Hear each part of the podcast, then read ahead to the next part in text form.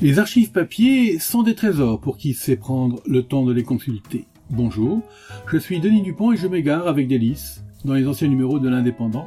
Suivez-moi avec le podcast Je vous parle d'un temps. 26 décembre 1969, dans les Corbières, à 20 gros, une expérience insolite d'amoureux de la nature. Ah ah, intéressant, voyons, voyons. Dans la vallée riante et encaissée de 20 gros, dans les Corbières, une équipe de jeunes vient de réaliser une expérience étonnante. Complètement dépaysés par rapport à leur région de provenance, il y a même un Parisien, ils s'adonnent à des activités qui feraient sourire certains s'ils n'étaient pas réellement convaincus de l'utilité de l'œuvre qu'ils ont décidé d'entreprendre.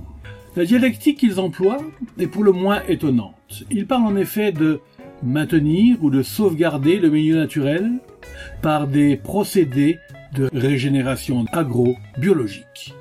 Nous sommes allés les rencontrer dans une petite maison qu'ils occupent à gros même.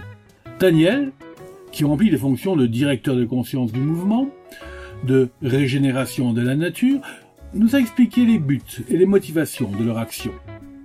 Devant les assauts répétés d'une activité humaine, parfois dégradante pour la nature, les champs, les bois, les forêts perdent peu à peu leur constance biologique.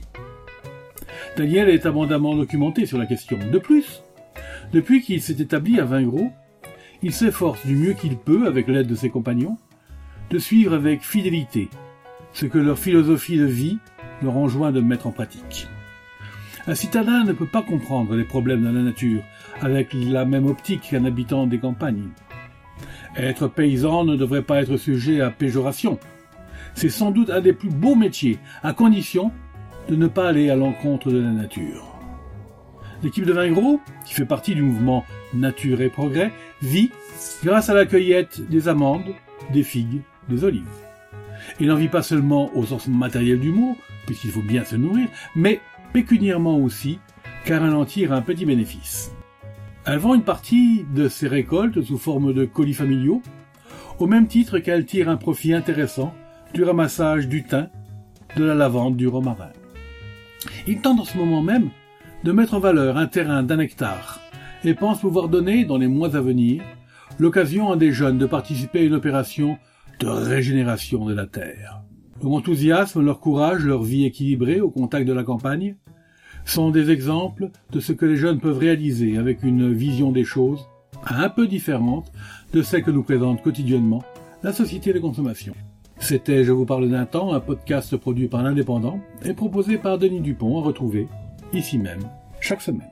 Retrouvez cette émission et toutes nos productions sur Radio Indep et en podcast sur l'indépendant.fr, nos réseaux sociaux et votre plateforme de streaming favorite.